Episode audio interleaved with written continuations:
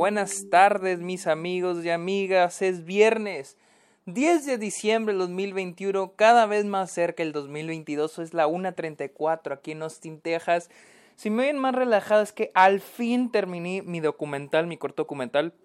Toda esta pinche semana he estado editando, editando, editando, pero ya al fin, al fin, al fin ya está lista. Eh, voy, eh, este, me urgía hacer este episodio, me urge hacer otros, me falta el episodio de, eh, la, The Tragedy of Macbeth, me falta el episodio de Flea, eh, ahorita estoy haciendo el de West Side Story. Y para los Patreons y suscriptores de este y suscriptores de Twitch, un episodio exclusivo con mi opinión de güeros que vi hace una semana. Todo esto en los siguientes días. Así que, pero como les dije, este episodio va a ser sobre West Side Story. Así que, pero primero que nada, bienvenidos a Stock, este podcast donde yo les hablo de cine, de series, de la temporada de premios, de los festivales y otros temas de cine. Mi nombre es Sergio Muñoz. Recuerden seguirme en mis redes sociales. Estoy en Instagram, estoy en, en, bueno, Facebook no. Estoy en Instagram, en Twitter, en TikTok y en Twitch como arroba el Sergio Muñoz. También estoy en Letterboxd, donde pongo todas las películas que estoy viendo a diario. Estoy como Sergio Muñoz Esquer. Y los invito a que vayan a Patreon eh, estoy como Sergio Muñoz Esquer en Patreon para que me apoyen o se suscriban a Twitch. Muy pronto ese documental se los voy a mostrar. En las próximas semanas se los voy a mostrar a los patrons y a los suscriptores de Twitch para que estén pendientes. Así que amigos, los invito a que vayan a Patreon. Pero ustedes no están aquí para anuncios, están aquí para escucharme hablar de West Side Story, la nueva película de Steven Spielberg.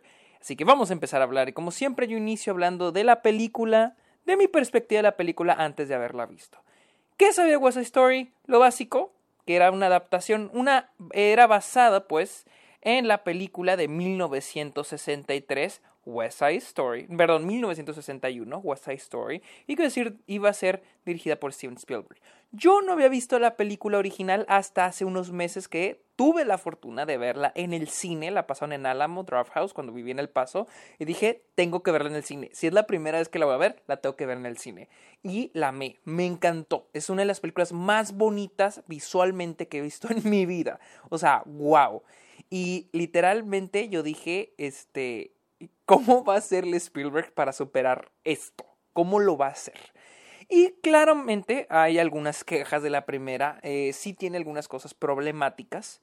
Eh, primero que nada, es una película con personajes puertorriqueños interpretados por mayormente actores blancos, eh, con un acento casi ofensivo. Hay algunas letras en las canciones casi un poco ofensivas.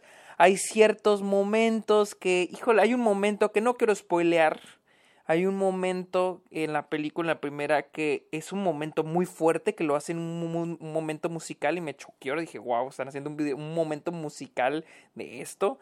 Y también eh, no soy tan fan de la historia, sé que es una adaptación medio híbrida de Romeo y Julieta, pero no soy tan fan, no era tan fan de la idea de, ah, se, se enamoran, eh, y, al, y al, o sea, se conocen, y a los momentos se enamoran, ya se quieren declarar, se quieren prometer la vida y la muerte, y chalala y chalala. Eh, no lo compré casi, no me encanta eso, siento que a pesar de que era una película del 61, siento que es algo que no muy creíble, y era uno de mis peros sobre la primera película.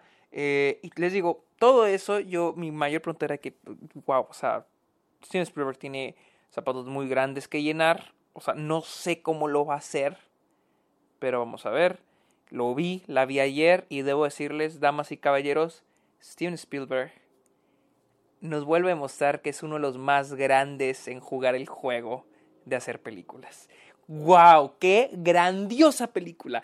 Y debo decirles, en mi opinión, sí es mejor que la primera. O sea, en, mi opinión, en mi opinión, en mi opinión. Eh, sí me gustó más que la primera de inicio. O sea, no quiero compararla con In the Heights, pero a los 10 minutos fui a verla con Luisa y le dije, dije, In the Heights ya se quedó pendeja. A los 10, 15 minutos de película dije, ya In the Heights se quedó pendeja. O sea, qué increíble el trabajo de Steven Spielberg. Eh, en todo aspecto, o sea, o sea, solamente Steven Spielberg puede hacer a Ansel Elgort mirarse a través del reflejo de un charco ser una de las cosas más espectaculares del año. O sea, en serio que eh, Steven Spielberg, neta, me quito el sombrero por lo... El... Porque les voy a decir honesto, este era un año lleno de, de, de, de musicales, ¿no?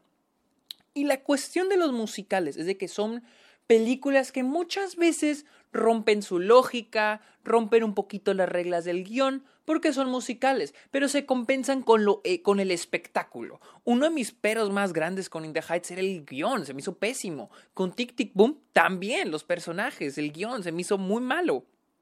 Y esta película tiene un buen guion, un guion simple, pero que también se compensa con el espectáculo visual, el espectáculo sonoro que nos está presentando Steven Spielberg. Viene a cumplir con eso, sabe el trabajo, la tarea que tiene que hacer y lo logra, lo supera y cabroncísimo.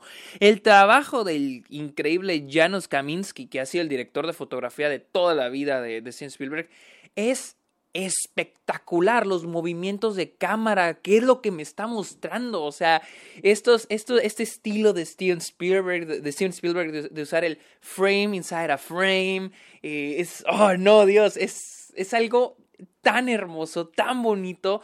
Eh, la película inicia con este, con este movimiento de cámara en una grúa que, o sea, la película abre así.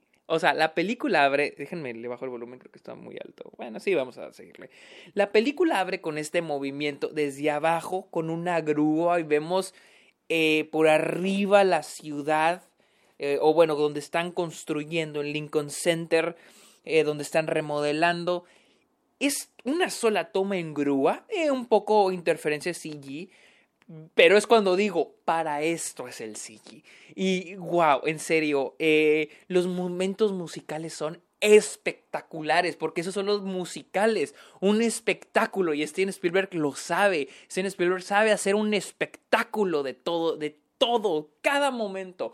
Cada momento, desde los musicales más pequeños, más íntimos, hasta los más grandes en la calle, sabe, sabe lo que está haciendo. Y es espectacular.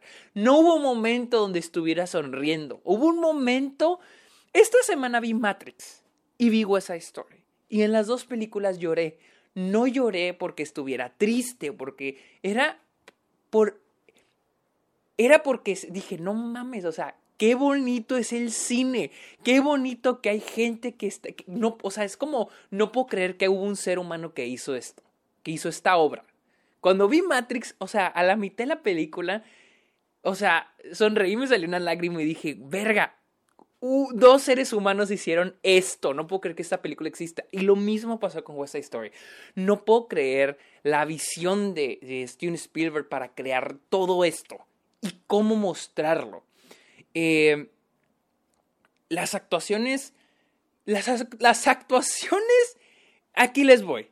Les voy a ser honesto no fui fan de los dos protagonistas. No fui fan.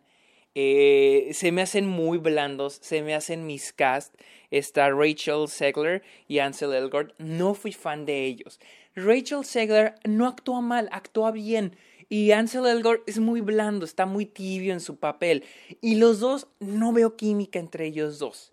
Ese es mi único pero con la película porque las actuaciones secundarias, Ariana de Bosé haciendo de Anita, quien era el, cual, cual el papel de Rita Moreno en la primera película, su puta madre. Qué cabrón está esta mujer. David Álvarez como Bernardo, increíble. Y el espectacular Mike Face como Riff, wow. Son, o sea, es que los secundarios se roban, se roban la película y aplaudo el trabajo de Steven Spielberg de darse cuenta, yo creo se dio cuenta en, en, en, postproducción, en el cuarto edición, porque la película se enfoca más en los alrededores del oeste, porque sí, West Side Story. Y aquí West Side Story no es la historia de estos dos personajes, de Tony y María, no, es la historia de la gentrificación, es la historia de estos dos bandos, de estas rivalidades, de este sistema que pone a la gente a odiarse. Y es una película muy chingona, porque corrige muchos de los peros que yo le tenía a la primera. Por ejemplo, el hecho de que se enamoren, de que se conocen y se enamoran y se prometen la vida. La primera película te lo vende como algo muy bonito, como algo muy lindo. En esta hacen un cambio que para mí fue increíble. Y es, hay un momento muy significativo para mí, casi al final de la película, donde eh, hay un momento musical entre María y Anita. Pasa una tragedia, no les voy a, no les voy a spoilear. Y hay un momento donde tú te cuestionas por qué María está tomando esta decisión. El cual era mi pero con la primera película. ¿Por qué ella está tomando esta decisión? Es una decisión muy obvia. Pero esta película lo corrige con una toma que dije, wow, Steven Spielberg, eres un chingón, güey. Vemos a Anita enfrente y a María atrás cantando, llorando. Y vemos a Anita, las dos están mirándonos hacia nosotros, hacia, hacia el lado donde está la cámara. Anita está enfrente y María está atrás cantando, llorando. Las dos están llorando. Y es ese momento me dijo el cambio que Spielberg le hizo a esta película. Y es la idea de que la primera película te dice lo que el odio lleva a hacer a la gente. En esta película no solo es el odio, sino el amor. La película es, en sí West Story es como el odio saca lo peor de las personas. En esta película es como el odio y el amor sacan lo peor de las personas. Y en esta película es, es lo que me encanta. Manejan el romance de entre María y Tony como algo descabellado, como algo sin sentido como algo loco. No te lo quieren vender como, ay, mira qué bonito. Están, este... Sí, como Romeo y Julieta. Están rompiendo con las reglas de sus... de sus eh, orígenes, de dónde vienen, que no les permiten estar juntos, pero van a romper con eso. En parte qué bonito, pero de repente cuando las cosas van más allá cuando se ponen más complicadas y más trágicas, es cuando es tiempo de que estos personajes decidan. Y no importa si eh, van a tomar buenas o malas decisiones, y eso nos va a demostrar el estado mental de estos personajes, lo cual para mí, o al menos esa fue mi interpretación, y lo cual para mí fue wow Spielberg. Corrigieron esa escena que para mí era muy problemática, una escena donde pasa algo culero, algo feo, o, bueno, está a punto de pasar algo culero, en esta, en la primera era como que un número musical que yo decía, no mames, estás haciendo un número musical sobre esto. Y en esta no, en esta no sucede. Rita Moreno, que es la versión del personaje del, del, del, señor de la tiendita, en esta es ella. Excelente, Rita Moreno es excelente. Ah, creo que no corrigieron el problema que había en la primera en los acentos. Eh, creo que eh, la cuestión de los acentos, creo que esto sería más una opinión que una persona puertorriqueña en Nueva York debería opinar. Pero para mí la cuestión de los acentos sigue siendo un poco problemática. Siento que sigue siendo un estereotipo. Esta idea de que tiene los acentos muy marcados. Luis y yo estamos comentando sobre esto porque los personajes en esta película son inmigrantes. Por lo que si eres un inmigrante y tu primera lengua es el español, pues sí tienes el acento. Pero aquí no sé, siento que está muy exagerado. No tengo pedo con eso, la verdad, no, no, pero sí siento que es algo que perpetúa el estereotipo de latino en Estados Unidos. me gusta mucho que este se hablen en español, que, que, que hablen más español, que estén hablando entre ellos en español los puertorriqueños que se estén hablando en español, se comuniquen en español, sus pensamientos en español, eh, algo que se me hizo bien curioso, yo la vi acá en Estados Unidos, no tiene subtítulos. Y me pregunto yo, ¿por qué no le pusieron subtítulos cuando hablan en español? Digo, o sea, que, o sea, no sé, no sé, o sea, me causa un poco de curiosidad saber por qué no le pusieron subtítulos cuando los personajes hablan en español. Porque no es como que solo sean reacciones en español muy, en muchos momentos hay conversaciones largas en español. Así que si su primer idioma es, es inglés y casi no saben español, hijo de su pinche madre, vayan. A, voy a preguntarle a uno de mis compañeros que ya la vio y él no habla español. Voy a preguntarle que le gustó, la amó, pero quiero preguntarle cómo fue ver esas escenas en español. Me gustó mucho Eh, no quiero compararla con In Heights, pero me gusta que haya ahora sí más inclusión, más colores de piel, porque latinos no solo son blanquitos, eh, a pesar de que la protagonista es medio blanquita, pero me gusta ver que el grupo de los tiburones, los sharks, hay todo tipo, o sea, hay más variedad, o sea, es, es más, bueno, yo lo sentí un poquito más, este, diverso. Eh, pero les digo, creo que esta es más una opinión que alguien eh, puertorriqueño debería dar, que tiene más derecho de dar que yo. Eh, este, les digo, en, en los aspectos técnicos esta película es un espectáculo muy bien hecho. Perdón, es el, es el, es fácilmente una de mis películas favoritas del año, así top 5, creo que es, es la segunda. Eh, es el, el, mejor musical que ha habido en esta década. Perdón, eh, fans de La La Land. Este, esta película es mejor que. mil veces mejor que La La Land. O sea, claro, Steven Spielberg era el único que, que podía superar algo así. Era alguien que. ¡Wow! O sea, los números musicales son bellísimos. Es la primera vez en el 2021 que salgo de un musical tarareando todas las canciones. Llevo tarareando desde ayer todas las canciones. No siquiera, ni siquiera sé cuál he estado tarareando, pero las estoy tarareando, las estoy cantando. Eso era lo que yo quería que pasara con todos los musicales que vi este año. Pero bueno, nomás fue con, West Side Story. Ah, fotografía espectacular. Este año tuvimos grandes fotografías. Tragedy of Macbeth fue increíble. West Side Story espectacular. Dune también estuvo buena. Eh, el sonido, boom, chingón. No mames. Vean esta película en la pantalla más grande que tengan cerca de su casa, eh, con el mejor sonido, porque West Side Story es una película, es un espectáculo, es un espectáculo cinemático. Y no hay mejor manera de verla que en el cine. En serio, Steven Spielberg es... En serio, o sea, digo, güey, eres uno de los mejores de todos los tiempos. Así, güey, cabrón. Top 10 mejor de todos los tiempos y West Side Story es la, es la prueba. Eh, conclusión, van a ver West Side Story. Les digo, lo más flojo de la película es los principales, los, los este, principales que no la echan a perder para nada.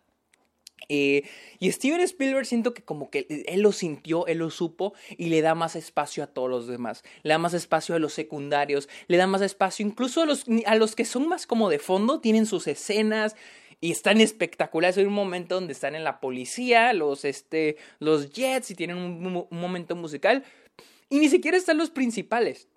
Ni siquiera está el líder de los Jets, ni siquiera está Tony, no está Riff, Riff creo que se llama, no está Tony, solo son unos de fondo que de repente pasan de fondo, tienen su momento musical que está bien verguísimas, en serio. Ah, tienen que verla, tienen que ver West Side Story, está bien chingona. Y como les dije, véanla en cines. Así que amigos, síganme en mis redes sociales, síganme en Letterboxd y los invito a que le caigan a Patreon. Así que amigos, esta fue mi opinión de West Side Story, la cual está en este momento en cines, solamente en cines.